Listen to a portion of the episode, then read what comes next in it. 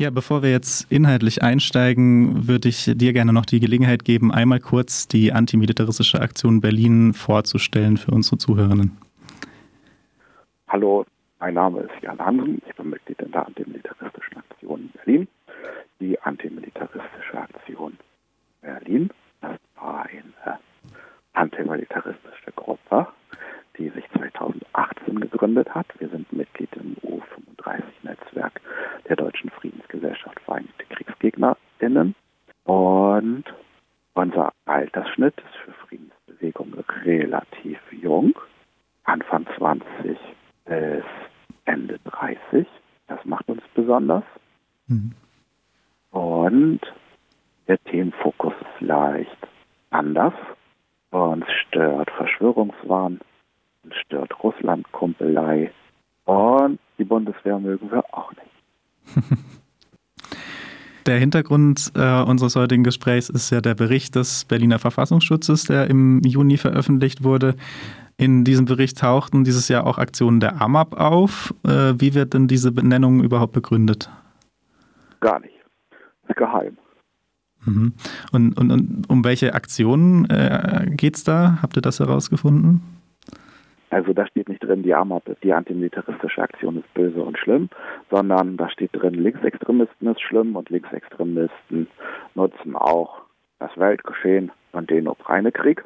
Und die Beispiele dafür dann, wie fiese, gemeine Linksextremisten den Ukraine-Krieg für ihre Agitation nutzen, ist A, eine angemeldete Kundgebung vor Gazprom, vor der Zentrale in Berlin, wo Leute eine Papp-Pipeline symbolisch durchgesägt haben und gefordert haben, dass, das, dass die Gas- und Ölimporte aus Russland gestoppt werden müssen und das aufhören muss, dass wir den Krieg mitbezahlen und wir stattdessen erneuerbare Energien ausbauen sollten. Die Aktion waren wir. Das zweite schlimme Beispiel für linksextremistische Agitation anlässlich des Ukraine-Krieges ist eine Aktion, wo fiese gemeine Chaotinnen aus so Plastiksäcken, aus so Müllsäcken, schwarzen Müllsäcken für Baustellen, Schwerlastmüllsäcken, äh, symbolische Leichensäcke gebastelt haben und die dann rund um die russische Botschaft und das russische Haus in Berlin verteilt haben, um die Mitarbeitenden in der Botschaft zu konfrontieren damit, was ihre Regierung so macht und die aufzufordern, auch gegen den Krieg zu sein. Genau, und das sind ausgerechnet, das waren wir auch, by the way, und das sind die beiden Beispiele für fiese, gemeine linksextremistische Propaganda anlässlich des Ukraine-Krieges. Und da fasst man sich ja ein bisschen an den Kopf. Also die beiden Aktionen sind ja wohl so was von brav. Die waren bei uns, wir haben das auch lange diskutiert, ob wir das machen sollen, weil die so brav sind. Und ja, ausgerechnet die landen im Verfassungsschutz. Was ist die Begründung dafür? Ähm, der Niklas Schrader von der Linkspartei hat eine Anhörung im Geheimdienstausschuss dazu durchgesetzt und dann auch genau diese Fragen gestellt. Warum stehen da Putin-Gegnerinnen im Verfassungsschutzbericht? Und die Antwort von dem äh, Herrn Fischer, dem Geheimdienstboss, war dann einfach nur, ist geheim, sagen wir nicht. Hm. Und machen wir uns doch nichts vor. Also die beim Geheimdienst arbeiten so, dass da einer so den Auftrag kriegt, oh, wir müssen mal so einen Bericht schreiben. Und dann sind die genauso faul wie andere Leute auch und schmeißen das Internet an und äh, googeln und landen dann bei Media und gucken in die Media durch, was da so gegen den russischen Krieg in der Ukraine passiert ist. Und dann sehen diese AfD-Trottel, die da im Verfassungsschutz arbeiten, dass da Leute ihnen das Gas abdrehen wollen und dann sagen die, oh nein, das ist schlimm. Und dann landet die Gazprom-Aktion im Verfassungsschutzbericht. Und der nächste AfD-Trottel findet die Aktion mit den Leichensäcken und denkt sich, oh nein, das ist ja total gemein. Die mögen den Putin nicht. Der ist doch super. Und schwuppdiwupp landet auch die Aktion im Verfassungsschutzbericht. Und indirekt haben die das auch mittlerweile zugegeben, denn die Juden Tomiak von den Grünen hat eine parlamentarische Anfrage gestellt. Das ist im Gegensatz zu dem Anhörungsteil so schriftlich. Abgeordnete schreiben einen Brief mit Fragen und die Regierung schreibt einen Brief zurück mit Antworten. Und Die Antworten ähm, sind im Prinzip immer so, sagen wir nicht, ist geheim, sagen wir nicht, ist geheim, sagen wir es nicht, ist geheim.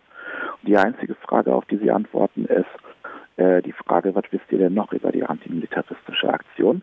Und die Antwort ist dann, wir wissen, dass die Texte bei Ihnen die Media veröffentlichen. Da ist in unseren Augen diese These von diesen faulen AfD-Trotteln, die im Geheimdienst arbeiten und den Putin toll finden und Schwule hassen, ähm, und dann so einen Bericht schreiben sollen und einfach in die Media abgrasen und sich dann über Putin-kritische Aktionen ärgern und die dann da reindrücken, stützt. Fun Fact an der Sache, der aktuelle Verfassungsschutzbericht hat auch eine Stelle über Extremisten in den Berliner Behörden. Und das sind natürlich laut des Verfassungsschutzberichtes A alles bedauerliche Einzelfälle. Und es gibt aber eine Behörde, die keinen einzigen Einzelfall hat von ähm, Nazi-Preppern, Rechtsextremisten, AfD-Tollfindern etc. Und das ist angeblich laut des Berliner Verfassungsschutzberichtes der Berliner Verfassungsschutz selber. Da kann man ja sehen, wie schlampig Herr Fischer und seine Leute auf die AfD-Betriebskampfgruppen in ihren eigenen Reihen achten. Und anstatt uns zu beobachten, sollten die gefälligst da mal ernst machen und bei sich selber hingucken. Und diese Trottel, die da so die Berichte auf diese Art und Weise schreiben, die sollten die mal in die Besenkammer versetzen.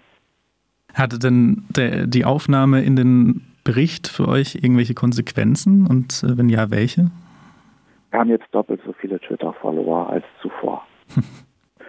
jetzt mal ernsthaft ohne Blödeln. Also, wenn man da in dem Bericht steht, hat das keine direkten Konsequenzen, sondern ist praktisch so ein, so ein, so ein, so ein Feinderklärungsteil wer da drin steht, ist böse und mit dem dürfen dann andere Behörden im Prinzip alles machen. Konto kündigen, Türen eintreten, aus dem Referendarsjob feuern, etc. etc. Das müssen dann andere Behörden nicht doller begründen, sondern die können einfach sagen, da, da, die Leute stehen da drinne, die sind schlimm, die sind böse, das sind so Prototerroristen, für die gelten jetzt normale Regeln des Rechtsstaates nicht mehr. Und wir können einfach Quatsch mit denen machen. Und man kann dann dagegen klagen, dass man kein Konto mehr hat, dass man gefeuert wurde, dass bei ihm die Tür eingetreten wurde, etc. etc. Aber äh, das ist Arbeit, das kostet Geld, das ist anstrengend und die Tür wird davon auch nicht wieder heil. Und ob man auch noch in der Sache jemals wieder Recht bekommt, steht in den Sternen und das Urteil gibt es sowieso erst Jahre später. Also so musst du dir das eher vorstellen, dass das so keine, es hat nicht direkte Konsequenzen, aber die Wahrscheinlichkeit, dass in deinem Leben wäre Dinge passieren, die steigt enorm an, wenn du und deine Gang da drin stehen in dem Bericht. Mhm. Und ähm, wie seid ihr jetzt als Gruppe quasi damit umgegangen? Wie habt ihr darauf reagiert? Äh, erstmal war Arsch auf Grundeis, hm. weil also wir hatten uns gedacht, dass der, der, russische Geheimdienst, dass wir mit dem irgendwann mal Ärger kriegen, aber dass ausgerechnet die Berliner Behörden drauf anspringen, dass wir was gegen den Putin haben und seinen Krieg, das hat uns doch sehr überrascht. Aber ähm, so was die Geheimdienste haben eine Schwachstelle. Und zwar bei denen ist alles geheim. Das ist deren Schwachstelle. Ähm, die wursteln gerne so im Verborgenen vor sich hin. Und in dem Moment, wo jemand dahin guckt und öffentliche Aufmerksamkeit gibt, das passen die. Das heißt, die beste Möglichkeit, diese Leute wieder loszuwerden, wenn man, wenn die sich für einen interessieren, ist ganz viel Öffentlichkeit, Schlaglicht da drauf, ganz viele dumme Fragen stellen und äh, sie möglichst doll blamieren. Und das haben wir ja auch probiert. Wir haben als allererstes danach mal Pressearbeit gemacht und das skandalisiert. Das hatte auch in der linken Presse durchaus Wirkung. Und Jun Tomjak von den Grünen hat dann ja auch die parlamentarische Anfrage gemacht und der Niklas Schrader diese Anhörung in der Geheimdienstausschusssitzung. In der Ausschusssitzung war der Geheimdienstboss Fischer als einzige Frage auf unsere Frage vorbereitet und hatte als einzige Frage, die zu seinem Bericht da kam, für uns ein vorbereitetes Statement. Das zeigt ja schon, wie heiß er das fand. Äh, wir haben eine coole Kundgebung gemacht. Mit großen so Comic-Sprechblasen standen wir vor dem Abgeordnetenhaus mit der Frage, Warum beobachtet der Geheimdienst Putin-GegnerInnen? Ja, und Seiner ist alles Geheimnummer und wir sagen nicht, was wir für Erkenntnisse haben. AKA, wir haben keine, aber das ist gemein und wir wissen bloß, dass wir in die Media veröffentlichen. Aber das sagen wir nicht, weil es ist geheim. Hat der Herr Fischer es leider geschafft, in der bürgerlichen Presse die Berichterstattung gut zu unterdrücken. Also es steht unentschieden. Er hat seinen Job noch, aber uns gibt es auch noch. Das Letzte, was wir uns ausgedacht hatten, um den Herrn Fischer zu blamieren, war, dass wir uns angemeldet haben zu einem Besuch im Bundestag. Da wurden dann alle Leute durchleuchtet und dann geschah das Wunder, es durften alle rein. Ergebnis, da liegt genau gar nichts vor und der Herr Fischer weiß auch nicht mehr über uns, als dass wir über ihn die Media veröffentlichen. Weil es wäre sonst ganz schön peinlich, wenn der Herr Fischer und seine Leute einfach fiese, gemeine, linksextremistischen Chaotinnen wie uns in den Bundestag reinlassen würden. Da war eine Veranstaltung und da haben wir dann das Buffet geplündert und allen Leuten den Sekt weggetrunken, ohne dass die deutschen Sicherheitsbehörden etwas dagegen unternehmen konnten.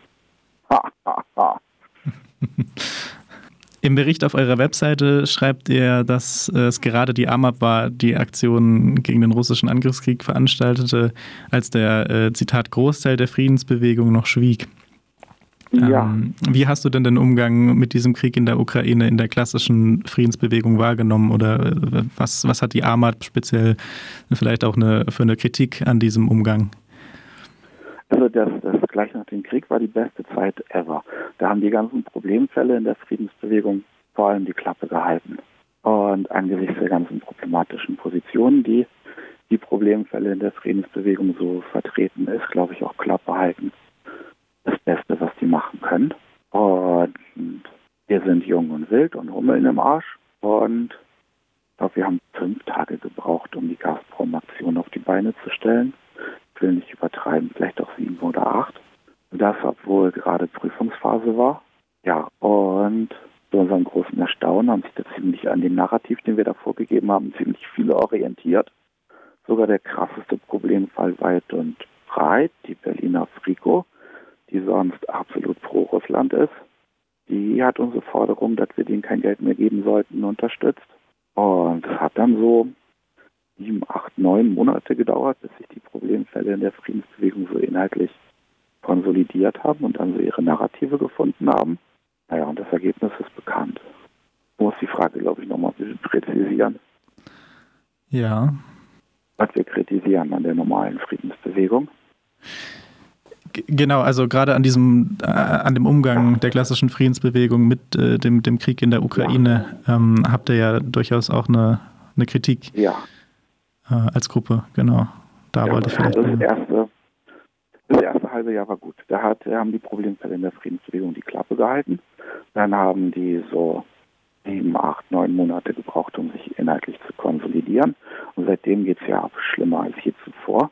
Also dieser ähm, da an Verschwörungstheorien gequatscht wird. Also ich habe es erlebt auf Demos hier in Berlin, dass da Leute aus der Friedensbewegung vorne standen und diese Geschehnisse, dieses Massaker in Butschda und so weiter geleugnet haben. Und dann diese Verdrehung, äh, der Krieg habe 2014 angefangen, das kann man argumentieren, aber dann kommt der nächste Argument mit, mit der fiesen, gemeinen ukrainischen Armee, die irgendwie nette, freundliche Leute in den Separatistenrepubliken abgemassakert hat. Äh, was es noch für Verschwörungswahn? Genau, äh, die Amis haben eigentlich angefangen, diese totale Überbetonung der NATO-Osterweiterung, also ja, NATO-Osterweiterung ohne Einbindung von Russland ist nicht besonders nett. Alles verdammt nochmal kein Grund, irgendein anderes Land anzugreifen, nur weil man beleidigt ist, weil man nicht mitspielen darf und vor allem dann auch nicht die Ukraine. Also seit wann entscheidet die Ukraine, wer der NATO beitreten darf und wer nicht? Ähm, genau. Und dann kommt immer dieses Argument mit der Geopolitik und den legitimen Sicherheitsinteressen. Ich würde das total gerne mal von der Friedensbewegung hören im Kontext mit Israel, dass Israel aus geopolitischen Gründen sowas wie eine legitime Sicherheitsinteressen hätte. Das hört man ungefähr nie. Es ist immer nur Russland, die legitime Sicherheitsinteressen haben und deswegen andere Länder angreifen und besetzen und dürfen. Ja, und aktuell ist ja auch die Entwicklung mit Blick auf diese Demo übernächstes Wochenende, dass Leute wie Rainer Braun seit Monaten auf jeder Warnwichtel-Demo dieser Republik rumhüpfen und dort auch noch den letzten Verschwörungsspinner in die Friedensbewegung einladen.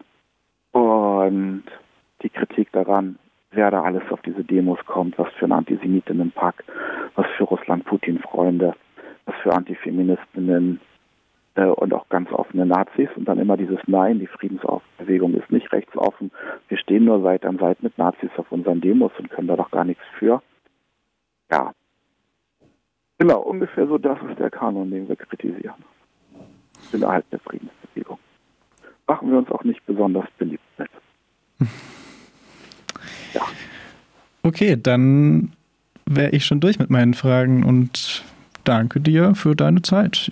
Vielen, vielen Dank für die Einladung. Danke fürs Interview.